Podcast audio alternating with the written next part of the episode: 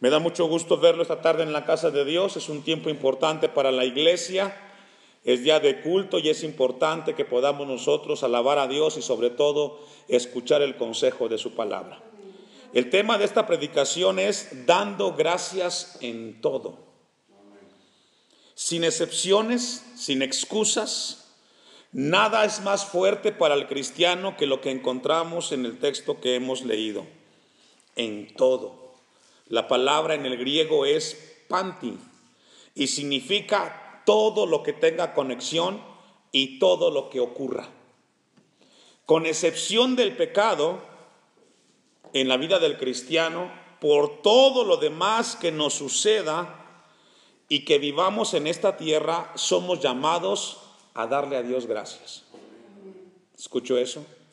Con excepción del pecado que muchas veces cometemos, a veces por descuido, por negligencia, fuera de esa área, todo lo demás, hermanos, lo que nos suceda, eventos los cuales nos duelen, nos frustran, somos llamados a darle a Dios gracias. Y no solamente levantar una plegaria al cielo y decir gracias a Dios, no sino centrar nuestro pensamiento y nuestras palabras dirigidas al Dios creador. Porque hay mucha gente que dice palabras gracias a Dios, pero realmente no creen en Dios, ni mucho menos le creen que lo que están agradeciendo viene de parte de Dios. Dejo un apartado ahí, vamos a Romanos 1.21 y vamos a ver eh, qué sucede en, esas personas que a veces escuchamos en frases y palabras, gracias a Dios. Mientras revisaba esta porción de la palabra, pensaba mucho en usted como en iglesia, porque una de las acciones esenciales de la vida cristiana, hermanos, la gente del mundo difícilmente hará lo que nos toca a la iglesia hacer. Pero una de las características, uno de los rasgos esenciales del cristiano verdadero es una persona que siempre le agradece a Dios por todo. El que no lo hace, entonces por ahí hay algo que no está bien. Dice Romanos 1:21, pues habiendo conocido a Dios, no le glorificaron como a Dios, ni le dieron gracias. Dice este texto, conocieron a Dios, pues habiendo conocido a Dios, ¿cómo conoce el hombre a Dios? A través de dos áreas. Una de ellas es la conciencia. Sin importar la idiosincrasia, la creencia religiosa, el hombre sabe en su conciencia que hay un Dios que existe. Aunque a veces la idea la rechaza. Todos los seres humanos conocen al Creador a través de esa conciencia, la cual Dios depositó en nuestras vidas y la cual nos dice que es bueno y que es malo. No tienes que ser cristiano para darte cuenta que matar es malo, que mentir, que violar son acciones malas. Y eso Dios lo puso en la conciencia del hombre. Y la otra eh, área donde el hombre sabe que Dios existe es por la creación. Todo lo que nos rodea, la misma vida, el hombre sabe que es algo que es dado por un ser divino. Y el texto dice, pues habiendo conocido a Dios a través de la conciencia de eso que Dios nos puso entre qué es bueno y qué es malo y de lo que vemos, el hombre dice, decidió algo contrario. ¿Y qué fue? No darle a Dios gracias. Ni le dieron gracias, sino que se envanecieron en sus razonamientos y su necio corazón fue entenebrecido. Y a veces los seres humanos le dejan las cosas de la vida que le suceden, algunos dicen que es suerte. A veces prefieren decir que es la suerte la que le permite hacer ciertas cosas. Este tipo de personas piensan que lo que le sucede en su vida personal, en su familia, son cuestiones de la suerte. Otros piensan que es el destino, que es el destino de cada uno que pase y suceda lo que sucede. Algunos otros piensan que son sus logros, ellos tienen el control de su vida y los aciertos que ocurren en su vida es porque ellos propiciaron que así fuera. Y podemos hablar desde la vida personal, una familia, eh, una carrera, qué sé yo, un negocio. Eh, la gente que rechaza la idea de agradecer a Dios piensa que todo lo que sucede en sus vidas es porque ellos han propiciado para que así sean las cosas. Pero vamos a ver usted y yo esta tarde con la ayuda de Dios que todo lo que nos pasa como cristianos, todo está articulado, orquestado por el mismo Dios. Vamos a ver Romanos 8, 28, pero antes de que leamos, quiero que volvamos una vez más al texto que tenemos como base, primera de Tesalonicenses capítulo 5, versículo 16, antes de que leamos Romanos 8, 28. Dice primera de Tesalonicenses capítulo 5, versículo 16, estad siempre ¿Qué hermanos? Gozosos, orad sin cesar y dad gracias. Estas tres características son elementales y fundamentales en la vida del cristiano verdadero. Las tres cosas son esenciales. El cristiano maduro que no eh, está siempre gozoso y que no ora y que mucho menos da gracias, entonces está viviendo algo que no está en la vida cristiana. Dice Romanos 8:28, ahora sí con el texto que les pedí que buscara, dice, y sabemos que los que aman a Dios, me ayuda a leer, todas las cosas ayudan para bien. Este texto usted bien lo sabe, lo hemos leído muchas veces, quizás lo sabemos de memoria, pero lo que dice este texto, hermanos, es una enseñanza profunda, básica y vital para la vida del creyente. Y quiere decir que Dios está trabajando para nosotros, para que todas las cosas que nos suceden y nos pasen tengan un bienestar en nosotros. ¿Escucho eso? Lo que el texto está diciendo es de que Dios abre un paraguas y todo lo que nos sucede, bueno, malo, doloroso, alegre, lo que sea, Dios va a trabajar para un bienestar personal. Y podemos hablar desde una enfermedad, desde la pérdida de un ser querido, una circunstancia difícil. El texto dice que eso difícil, eso doloroso, Dios lo va a preparar, lo va a trabajar en tu vida para que sea un bienestar. ¿Cuántas personas han ido a un hospital cristianos y cuando fueron ahí fueron atendidos pero no fueron curados? ¿Cómo poderle decir a Dios gracias si ni siquiera estoy sano? ¿Cómo poderle a Dios agradecer si fui, te pedí y no fui sanado?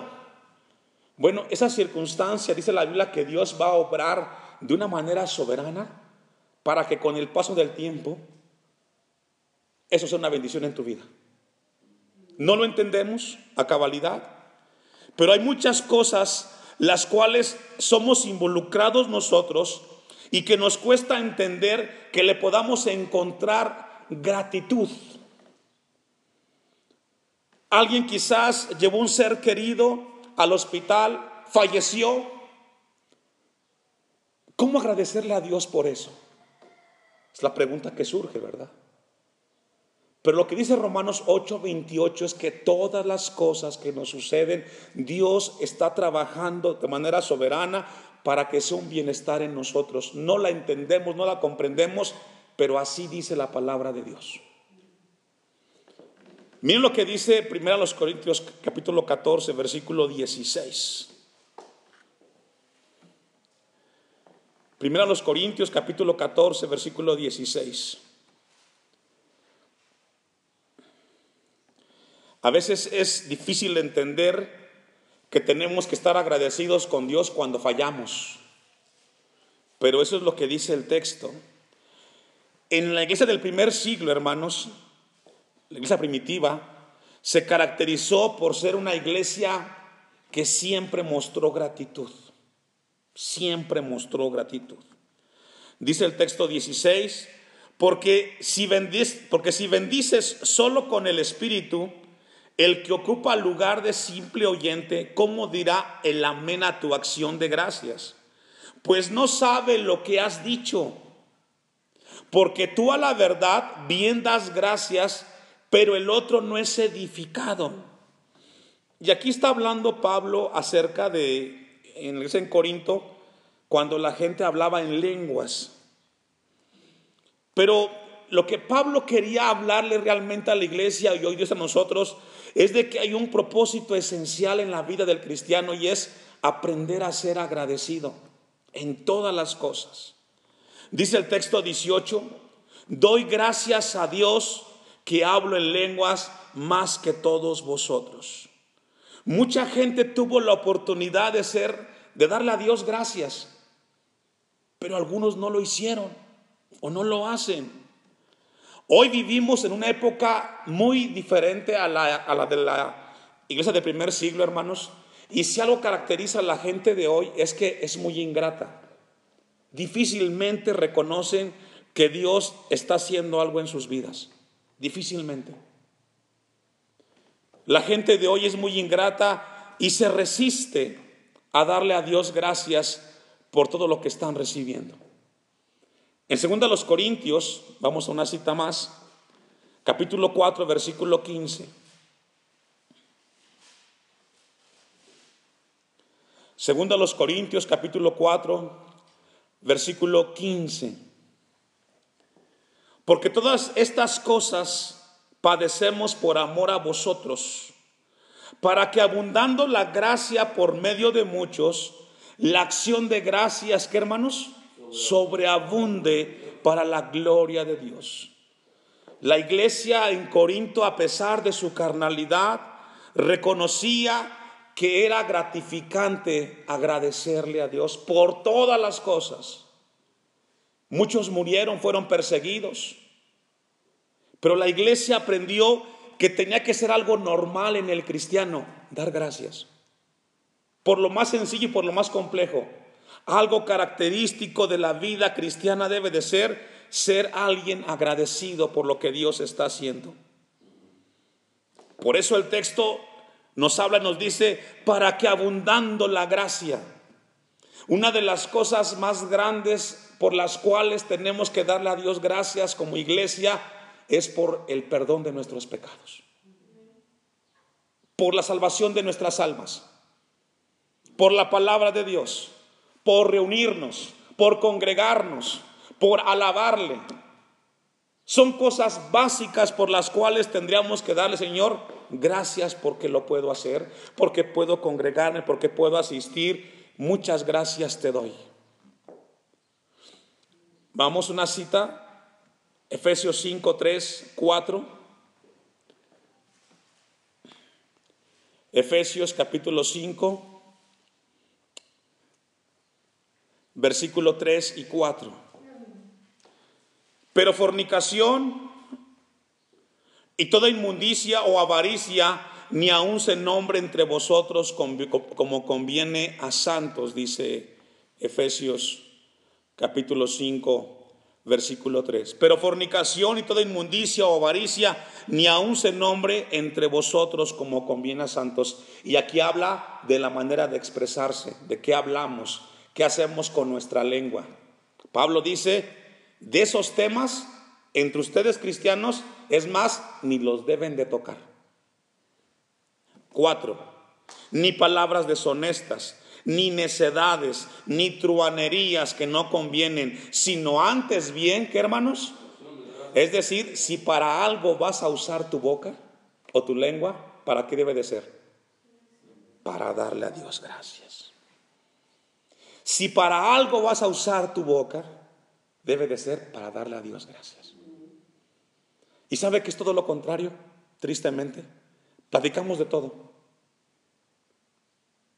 Escuchamos de todo. Y de lo que más nos cuesta hacer es darle a Dios gracias. Versículo 18, ahí de Efesios capítulo 5. Lo que Pablo está diciendo es de que no debe de haber nada sucio en tu boca, sino que solamente gratitud a Dios. Versículo 18. No os embriaguéis con vino, en el cual hay disolución, Antes bien, sed llenos de qué hermanos? Un cristiano lleno del Espíritu Santo es un cristiano, escuche esto, que siempre está gozoso, que siempre ora y que siempre le da a Dios gracias. Esas tres características. Un cristiano lleno del Espíritu Santo es alguien que siempre está gozoso, que siempre ora a Dios y que siempre le da Dios gracias. Dice el texto 19, hablando entre vosotros, cristianos, efesios, hablando entre vosotros con salmos, con himnos y cánticos espirituales, cantando y alabando al Señor en vuestros corazones, dando siempre gracias por todo al Dios y Padre. Debería siempre esta actitud estar en nuestro corazón como cristianos. A veces como hermanos nos saludamos, cantamos juntos en la reunión, es lo que dice Pablo, alabamos a Dios. Y lo que debe de haber en nuestras vidas es gratitud. ¿Y qué es acción de gracias? Es una actitud, es una disposición de reconocer que recibimos un favor muy grande de parte de Dios cuando nos suceden las cosas. Una última cita y vamos a regresar al texto. Colosenses capítulo 3. Colosenses 3, versículo 15.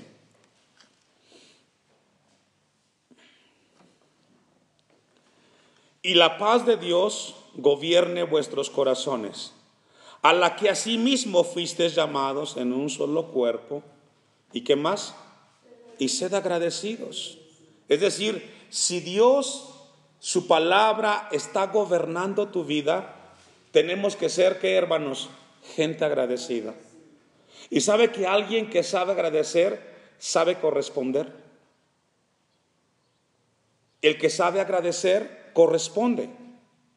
Si yo recibo algo de parte de Dios, la manera como yo puedo corresponder ese, ese favor es obedeciéndole, viviendo y pidiéndole lo que Él me está pidiendo, la redundancia de su palabra. Texto 17, ahí mismo. Y todo lo que hacéis, sea de palabra o de hecho, hacedlo todo en el nombre del Señor Jesús, dando que hermanos, gracias a Dios Padre por medio de Él. Bueno, hasta este momento, hermanos, hemos leído muchos textos que nos habla de lo que debemos hacer. Esa es la teoría, es el conocimiento. La pregunta que surge es, ¿por qué no lo hacemos? ¿Se ha preguntado? Yo ya sé, ya leí, ya Dios me ministró, ya Dios me habló, lo sé con mi mente, lo tengo acá. El punto es, ¿por qué no ocurre en mi vida? ¿Por qué no sucede? Si Romanos 8:28 me dice que los que aman a Dios, todas las cosas ayudan para bien, ¿por qué cuando me pasa algo que no me gusta, me cuesta decirle a Dios gracias? Y ya hemos leído muchos textos, usted los leyó conmigo. Tenemos la teoría, tenemos la práctica, pero ¿por qué no sucede cuando viene a nuestras vidas los eventos, hermanos. Con eso en mente vamos a regresar al texto. Primera de Tesalonicenses capítulo 5, versículo 18. Hay una, hay una razón o razones por las cuales lo que sabemos no ocurre en la vida del cristiano. Y vamos a leer otra vez desde el texto 16, está siempre gozosos, es un mandamiento, no es una sugerencia, dice, estad 17, orad, otro mandamiento. Y tercero, dad gracias en todo, porque esta es la voluntad de Dios para con los cristianos. La gente que no conoce a Dios, ellos pueden hacer o no pueden hacerlo, ellos no están obligados. Pero usted y yo, como hijos de Dios, nuestro deber es obedecer estos tres mandamientos. ¿Cuántos dicen amén? Dad gracias a Dios porque esta es la voluntad de Dios. Yo encontré siete razones por las cuales lo que sabemos cuando llega a nuestra vida, no lo ponemos en práctica. Número uno, por la duda. Por la duda. ¿Por qué usted cuando sabe lo que tiene que hacer como cristiano no lo hace? Es porque usted está dudando. No está creyendo a las promesas de Dios. Duda de su palabra y no le cree. Piensa que no es cierto. ¿Cómo yo le puedo decir a Dios gracias por lo que me está pasando? Y dudas de Dios, dudas de su veracidad, dudas del poder, dudas de su propósito en tu vida.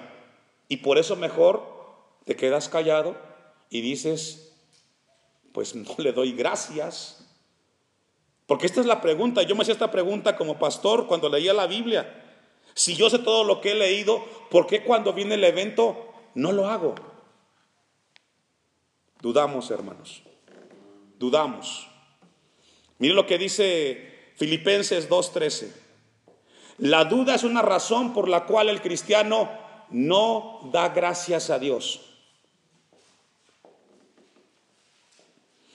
Filipenses 2.13. Porque es Dios el que en vosotros produce así el querer como el hacer. ¿Por qué, hermanos? Lo que el texto está diciendo es que Dios pondrá en tu corazón, en tu mente, lo que debes de hacer, pero quien tiene que hacerlo, ¿quién es? Nosotros.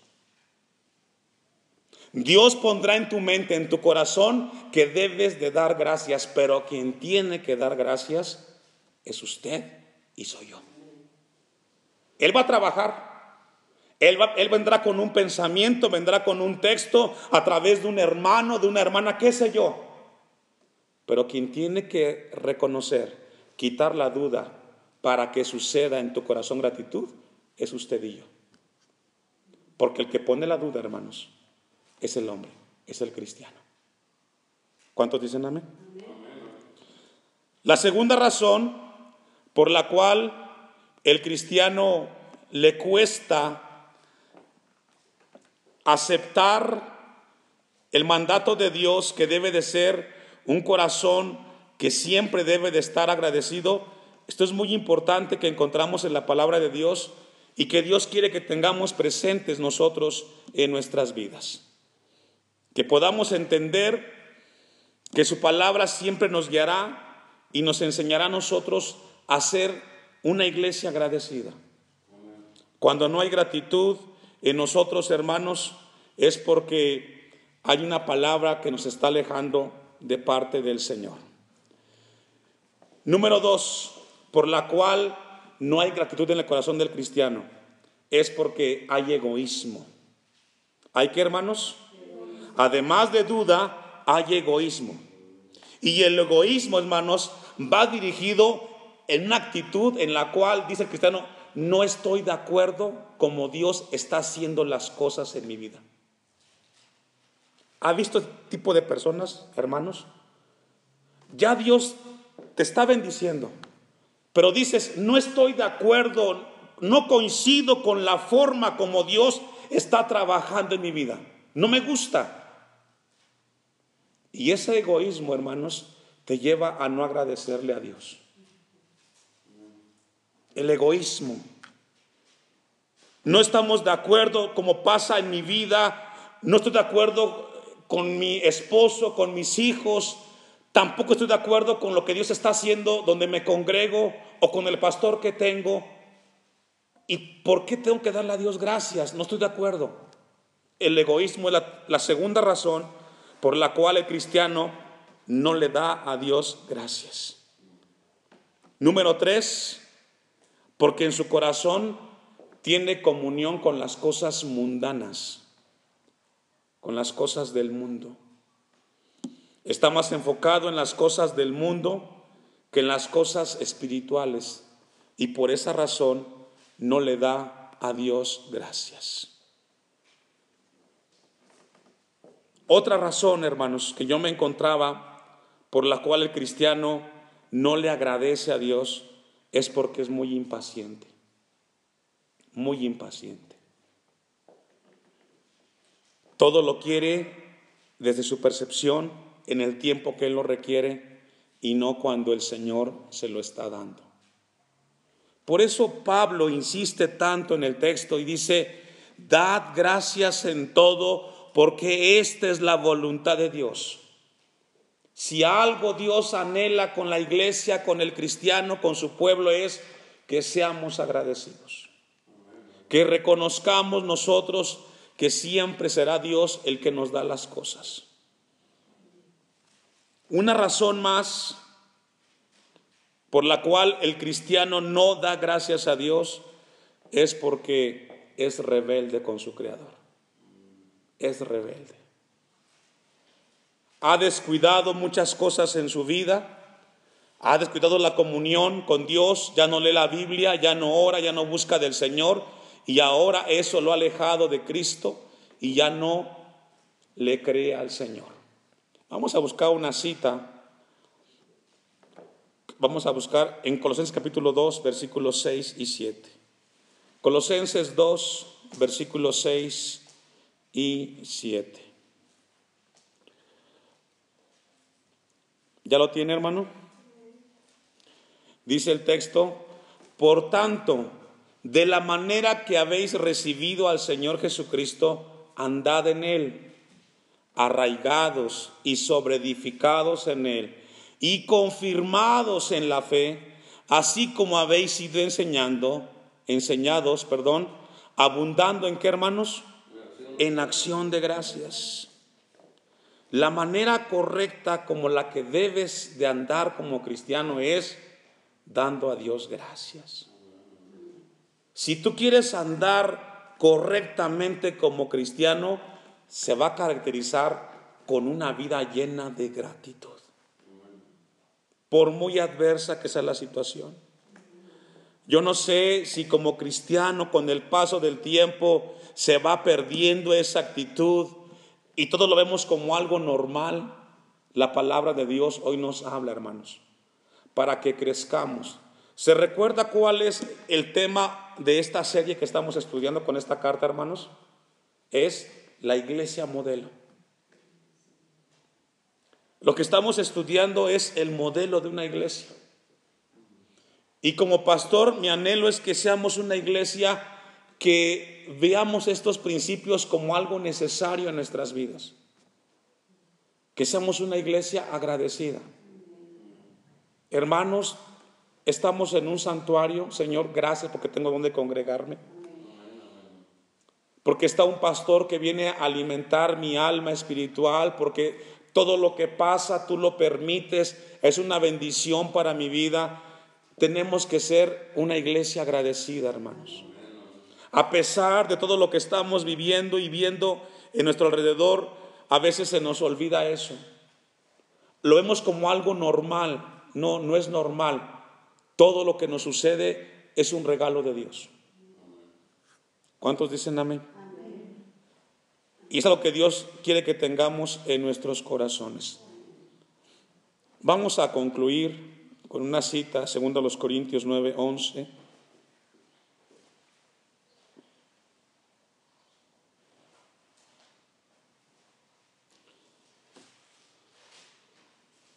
Segunda a los Corintios,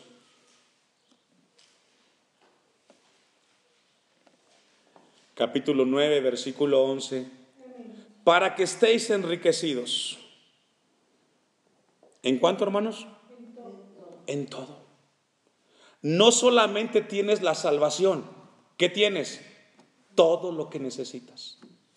En Dios tienes todo lo que necesitas.